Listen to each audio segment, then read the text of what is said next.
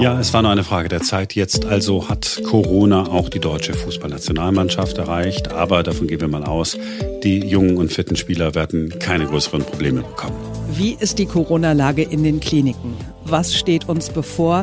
Kommt 2G zu spät? Haben wir noch eine Chance, halbwegs vernünftig durch die Pandemie zu kommen? Wir klären all das. Ich bin Simone Panteleit. Hallo. Und ich bin Marc Schubert. Jetzt beginnt ein neuer Tag. Wir haben dann recht spät, haben wir dann eben auch die äh, Mitteilung bekommen, dass es sich um Niklas Süle handelt, einen doppelgeimpften Spieler, der, ähm, der für posit diesen positiven Befund hat. Und am Ende ist halt das Ergebnis, dass Niklas Süle und vier weitere Spieler abreisen müssen. Und, Unter diesen äh, vier Spielern, die in Quarantäne sind, ist wohl auch Josua Kimmich. Das ist natürlich eine Wendung in der ganzen Geschichte um Kimmich, die man sich eigentlich nicht wünschen konnte und nicht wünschen darf. Die große Frage ist nun, wird Josua Kimmich an Corona erkranken oder nicht? Wir alle hoffen natürlich, dass er das nicht tut, dass er nicht an Corona erkrankt. Und selbst wenn, es ist sehr wahrscheinlich, dass er ohne größere Probleme eine solche Infektion überstehen würde. Trotzdem bleibt es jetzt natürlich dabei, was wir in den vergangenen Wochen immer wieder besprochen haben. Es wäre gut, wenn Kimmich geimpft wäre, denn die Gefahr besteht ja immer, dass er andere ansteckt. Ja, ein anderer Aspekt gehört auch zur Wahrheit. Niklas Süle ist doppelt geimpft und trotzdem mit Corona infiziert. Alle Experten wissen und sagen das seit langem und damit wissen wir es alle auch seit langem. Auch wenn man doppelt geimpft ist, kann man andere infizieren. Das ist nichts Neues trotzdem. Aber führt das natürlich dazu, dass der ein oder andere Schwurbler genau diese Geschichte zum Anlass nimmt, wieder von der Unwirksamkeit der Impfung zu sprechen. Das ist natürlich auch ein ärgerlicher Aspekt. Und da hilft natürlich auch nicht, dass Frank Ulrich Montgomery, der Vorsitzende des Weltärztebundes, bei Anne Will von einer Tyrannei der Ungeimpften gesprochen hat. Das ist noch einmal Öl im Feuer. Einfangen.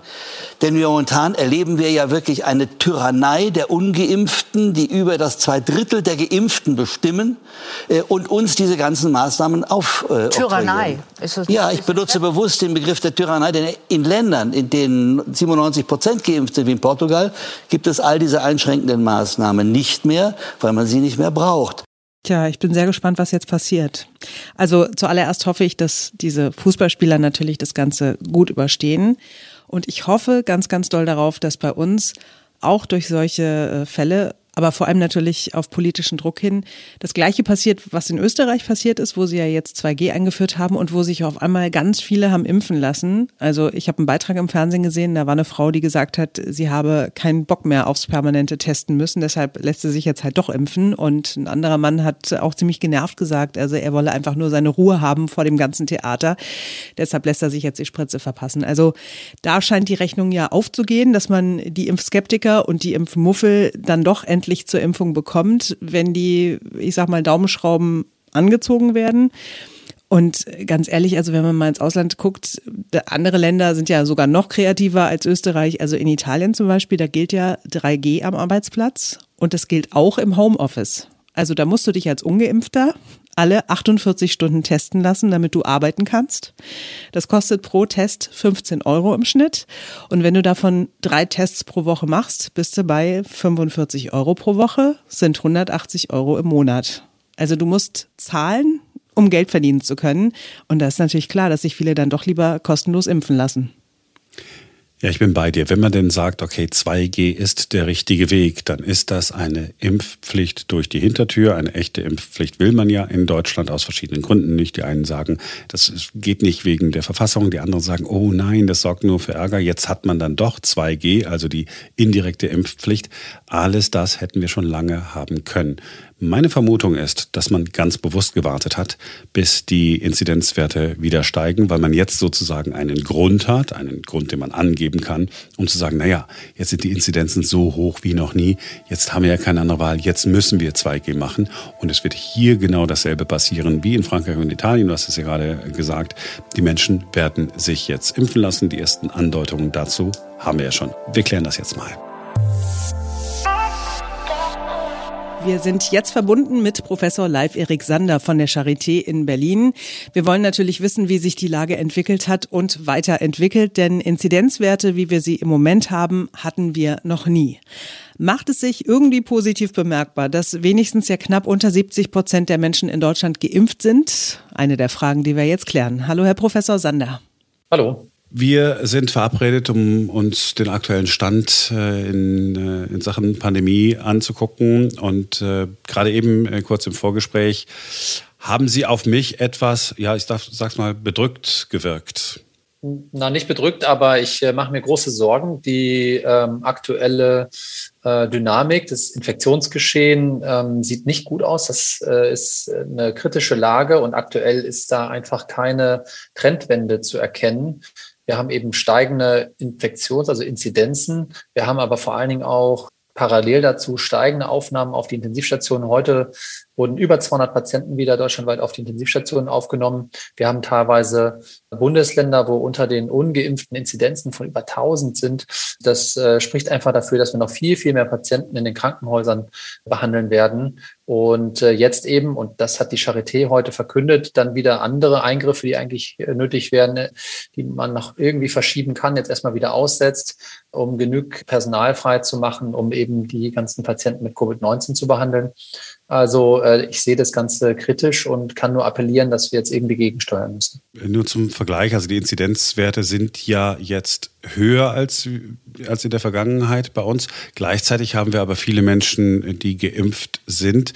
Glauben Sie trotzdem oder sagen Sie trotzdem, dass diese vierte Welle bislang die schlimmste ist oder wird? Also das glaube ich schon. Die Tatsache ist einfach, dass wir die Impfungen haben, das ist ein absoluter Segen. Das ist vollkommen richtig. Wir haben zum Glück schon einen Großteil der Bevölkerung impfen können.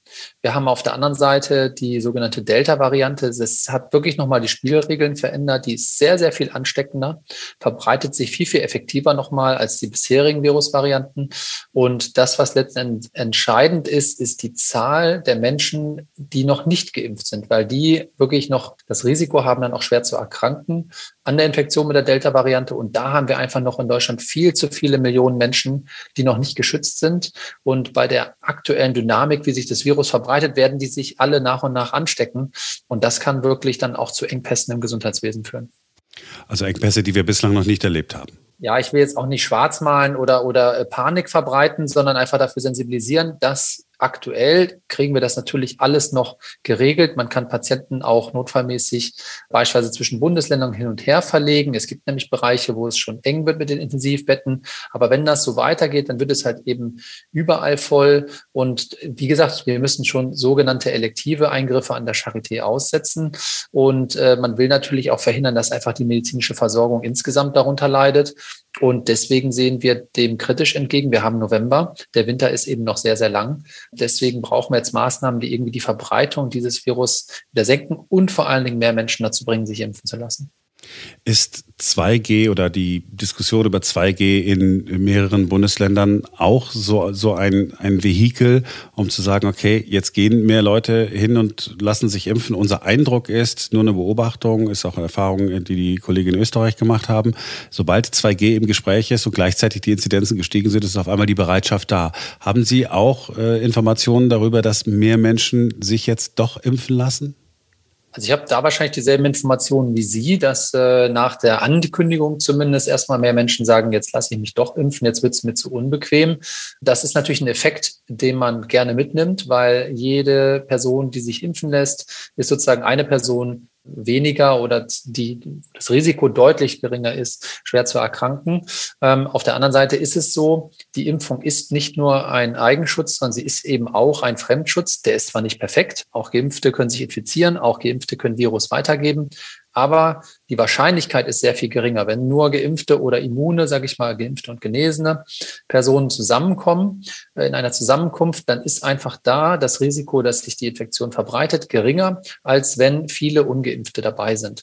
Und deswegen, glaube ich, macht so eine Regel, dass man bei Veranstaltungen, wo es wirklich um Freizeitbereich geht, dass man da äh, eigentlich hauptsächlich äh, nur immune Personen äh, zulässt einfach weil da die Gefahr viel geringer ist, dass es dort zu Ausbrüchen kommt. Das ist natürlich ein einschneidender Eingriff, das ist mir vollkommen klar, aber hier geht es tatsächlich um Schutz äh, des Gesundheitswesens und es hat ne, den Nebeneffekt, dass dann vielleicht auch noch viele Leute sagen, denen das bisher noch nicht so ganz recht war, sich impfen lassen, sagen, gut, dann mache ich das jetzt trotzdem. Das wäre natürlich ein Effekt, den wir uns wirklich erhoffen würden. Haben Sie denn eigentlich äh, noch Verständnis dafür, dass wir keine Impfpflicht haben in Deutschland? Ja, da habe ich auf jeden Fall Verständnis dafür, dass Impfen ist und bleibt eine medizinische Maßnahme. Da müssen Sie einwilligen, da muss man darüber aufklären. Ich sage so, Fakt ist, wenn alle geimpft wären, hätten wir sicher nicht diese Situation. Dann wäre das sicher alles deutlich entspannter. Und wir müssen nur gucken, wie kommen wir am besten in die Situation, dass sich eben fast alle Menschen impfen lassen. Und wenn wir eine Pflicht machen, dann könnte man das jetzt vielleicht kurzfristig erhöhen und durchsetzen. Aber vielleicht hätte das andere Kollateralschäden. Von daher bin ich aktuell mir noch unsicher, wie der beste Weg ist. Ich bin einfach nur daran interessiert, dass sich viele Menschen impfen. Und natürlich ist es in einer demokratischen Gesellschaft immer das Beste, wenn man sich auf etwas einigen kann, dass man das macht. Oder dass man, sage ich mal, die Regeln, die da drumherum gebaut sind, so macht, dass das möglichst viele Menschen verstehen und einsehen und das auch wahrnehmen, das Angebot. Wir haben jetzt einen Fall in der deutschen Fußballnationalmannschaft. Ein Spieler, der doppelt geimpft ist, hat sich infiziert. Sie sagen schon seit Monaten, das ist normal, man kann sich infizieren. Und wenn ich Sie vorhin richtig verstanden habe, sagen Sie, allein die Tatsache dadurch, dass er geimpft ist, ist die Wahrscheinlichkeit geringer, dass er andere ansteckt. Genau, da gibt es einige Untersuchungen dazu. Die ist eben nicht null, auf keinen Fall. Also auch eine geimpfte Person, da gibt es mehrere Beispiele, kann wieder andere anstecken. Das ist äh, kein hundertprozentiger Schutz. Deswegen muss in vielen Bereichen zusätzlich zur Impfung trotzdem noch eine Maske getragen werden oder ein Test auch mal gemacht werden, wenn Sie da in sensible Bereiche auch gehen, wo, wo äh, vulnerable Patienten zum Beispiel sind oder wenn wirklich viele zusammenkommen, dann hat das nochmal einen zusätzlichen Schutz. Aber statistisch gesehen, das sind große Studien, die haben sich angeguckt, wenn sozusagen die sogenannte Indexperson, also die Person, die sich zuerst angesteckt hat, wenn die geimpft war, dann stecken sich in der Folge weniger von den Kontaktpersonen an. Das ist relativ sicher nachgewiesen. Und wenn dann sozusagen die Kontaktpersonen auch geimpft sind, dann ist das Risiko noch geringer. Von daher, je mehr Leute sich impfen lassen, desto weniger kann sich das Virus verbreiten. Das geht nicht auf Null, aber es wird deutlich reduziert. Und das andere ist eben, dieser Schutz auch vor der Verbreitung, der lässt leider mit Abstand zur Impfung nach. Dieser Effekt wird immer geringer. Und deswegen ist es so wichtig, dass wir nach und nach eben diese Boosterimpfung jetzt auch anbieten und durchführen können im großen Stil, weil auch das, das hat das Beispiel Israel gezeigt, wird einen guten Effekt haben, auch auf die Verbreitung des Virus. Boosterimpfung theoretisch äh, möglich für jedermann nach äh, sechs Monaten. Wir sagen aber, okay, über 70-Jährige ist Empfehlung der Ständigen Impfkommission. 60 plus oder so auf jeden Fall Boosterimpfung machen. Alle anderen können noch ein bisschen warten. Also Fakt ist, dass wir wirklich sehr viele Menschen in einem Risikoalter haben, die vor über sechs Monaten geimpft worden sind, die auch schon allein gemäß der STIKO-Empfehlung jetzt sich qualifizieren würden, dringend geboostert zu werden. Das ist irgendwie, je nachdem, wie weit man die Grenzen fasst, zwischen 20 und 30 Millionen Leute. Dazu zählt auch noch das Gesundheitspersonal und Menschen mit Immunschwächen und anderen bestimmten Vorerkrankungen, Gemeinschaftseinrichtungen und so weiter. Und mit dem Tempo, mit dem wir zurzeit Boosterimpfungen äh, anbieten, kommen wir dann nie und nimmer hin. Deswegen ist diese Diskussion etwas akademisch oder theoretisch zu führen. Wo ziehen wir da jetzt die Grenze? Ich denke ganz klar, wir werden auf die Dauer alle noch mal ein drittes Mal geimpft werden müssen. Das zeigt einfach, der Schutz verbessert sich um das 20-fache. Also das wäre ja wirklich unsinnig, diese gute Schutzwirkung dann jetzt nicht mitzunehmen mit einer einfachen, gut verträglichen Maßnahme. Aber wichtig ist jetzt vor allen Dingen für die älteren Menschen, bei denen die Impfung länger zurückliegt, weil da leider dann auch wieder ein Risiko entsteht, auch etwas schwerer zu erkranken oder sogar ins Krankenhaus zu müssen. Und deswegen ist das ganz dringlich empfohlen. Aber da braucht es mehr Logistik für, da brauchen wir auch die Impfzentren wieder für, da brauchen wir wieder Teams für. Das muss wirklich äh, hochgehen, die Zahlen mit den Boosterimpfungen, sonst sind wir da viel zu langsam. Ja, ist schon Wahnsinn. Vor äh, drei Wochen oder so hat der Bundesgesundheitsminister noch gesagt, ja, das wir erkennen jetzt langsam äh, das Ende der epidemischen Notlage von nationaler Tragweite. Und heute stehen wir an diesem Punkt, äh, an, an, an dem wir nun mal sind. Und Sie und auch andere Experten sagen ja schon seit, seit Monaten, Achtung, da kommt noch was. Achtung, wir haben nicht genügend Menschen geimpft. Wir müssen das alles beschleunigen. Ich, ich will mit Ihnen äh, nicht spekulieren, woran es gelegen hat, aber es ist doch komplett frustrierend oder dass wir jetzt wieder in, in einer solchen Situation sind mit noch höheren Inzidenzen, sie wieder mir erzählen müssen, dass die ersten Operationen äh, abgesagt werden müssen, okay, elektive Operationen und dass wir möglicherweise wieder in eine Situation hineinlaufen, wo wir die Sorge haben, es nicht mehr beherrschen zu können. Ja, also zum einen zu den, diesen sogenannten elektiven Eingriffen, da sind natürlich wirklich viele, die ein bisschen warten können. Da sind aber auch andere, wo Menschen natürlich auf Eingriffe auch wirklich warten, die sie brauchen, auch medizinisch, die zwar nicht hochakut sind. Und wenn die immer wieder verschoben werden, ist das natürlich auch äh, für viele Menschen medizinisch sehr, sehr belastend. Das darf man nicht vergessen.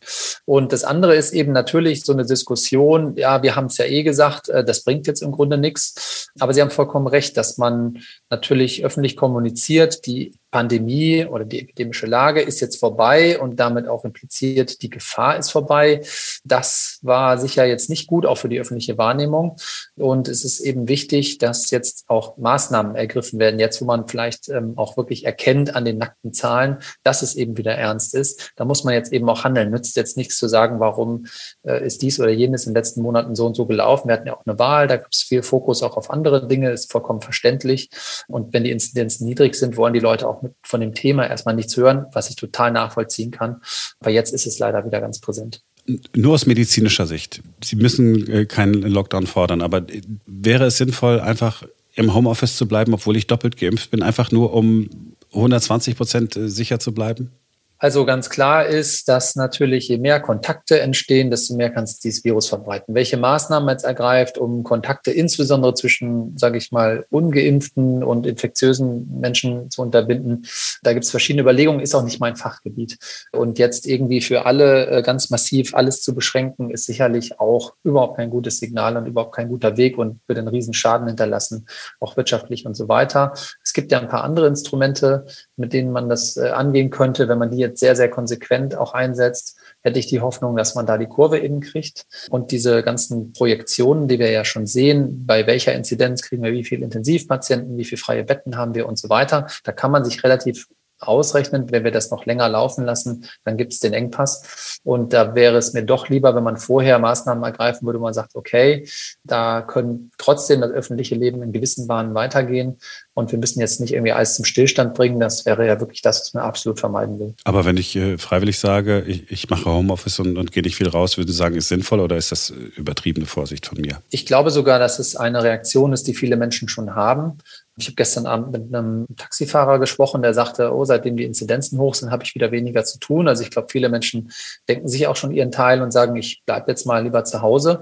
Das machen sicher viele. Und wenn man die Möglichkeit hat, ins Homeoffice zu gehen, ist es aktuell sicher nicht schlecht, gerade wenn man in Regionen unterwegs ist, wo die Inzidenzen sehr, sehr hoch sind, dann ist eben halt auch die Gefahr auf dem Weg zur Arbeit oder eben bei der Arbeit auch wieder mit Infizierten zusammenzukommen. Und das andere ist eben, diese Boosterimpfungen wahrzunehmen, die hätten wirklich nochmal einen Effekt. Das wäre äh, sicher auch ein sehr, sehr guter Weg. Und das regelmäßige Testen, das möchte ich nochmal sagen, dass man ja. auch als geimpfter Mensch, wenn man sagt, ich teste mich zwischendurch mal vor Treffen oder gerade wenn ich Symptome habe, teste ich mich trotzdem, weil es ist eben nicht ausgeschlossen, das habe ich schon ein paar Mal gesagt. Damit verhindert man natürlich auch wiederum, dass, äh, dass die Infektion weitergetragen werden kann.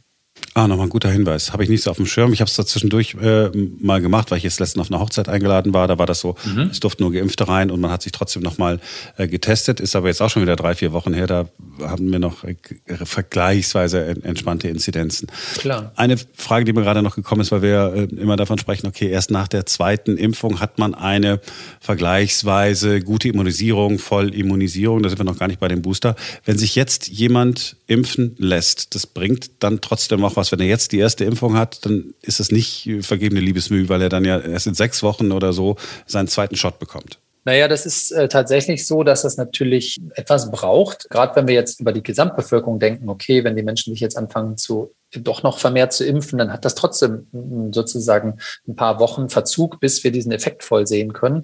Nichtsdestotrotz hat man auch in den Zulassungsstudien gesehen, dass ein gewisser Schutz ist vielleicht auch schon früher da. Sozusagen ist es besser, als vollkommen ungeimpft zu sein. Und außerdem muss man natürlich sagen, leider, diese Welle, diese ganze Situation wird den ganzen Winter über anhalten. Letztes Mal ging es ja bis in den April hinein. Der Winter wird leider noch lang und von daher ist es noch nicht zu spät. Man kann das jetzt machen und hat dann, wenn man den Abstand relativ kurz hält zwischen den zwei Impfungen, und das würde ich empfehlen bei diesem hohen Infektionsgeschehen, hat man dann sogar noch äh, in, in ein paar Wochen einen ordentlichen Schutz und ist dann erstmal geschützt vor diesen schweren Verläufen. Deswegen ist es unbedingt anzuraten und es ist noch nicht zu spät. Herr Professor Sander, vielen Dank, dass Sie sich Zeit genommen haben. Ich weiß, dass Sie unfassbar viel zu tun haben und deswegen danke ich Ihnen umso mehr und äh, ich hoffe, Sehr gerne. wir sprechen bald wieder miteinander, vielleicht dann mit guten Nachrichten und guten Aussichten. Sehr gern. Danke. damit sind wir auch schon wieder am Ende dieses Podcasts. Wir hoffen, es war was für euch dabei, was ihr jetzt mitnehmen könnt, worauf ihr noch ein bisschen rumdenken könnt, was neu für euch war, was interessant war. Ihr könnt uns gerne Feedback geben bei Apple Podcasts. Gerne auch so vier bis fünf Sterne, freuen wir uns sehr drüber. Und ja, dann bis morgen wieder. Genau, bis morgen, denn dann ist wieder ein neuer Tag.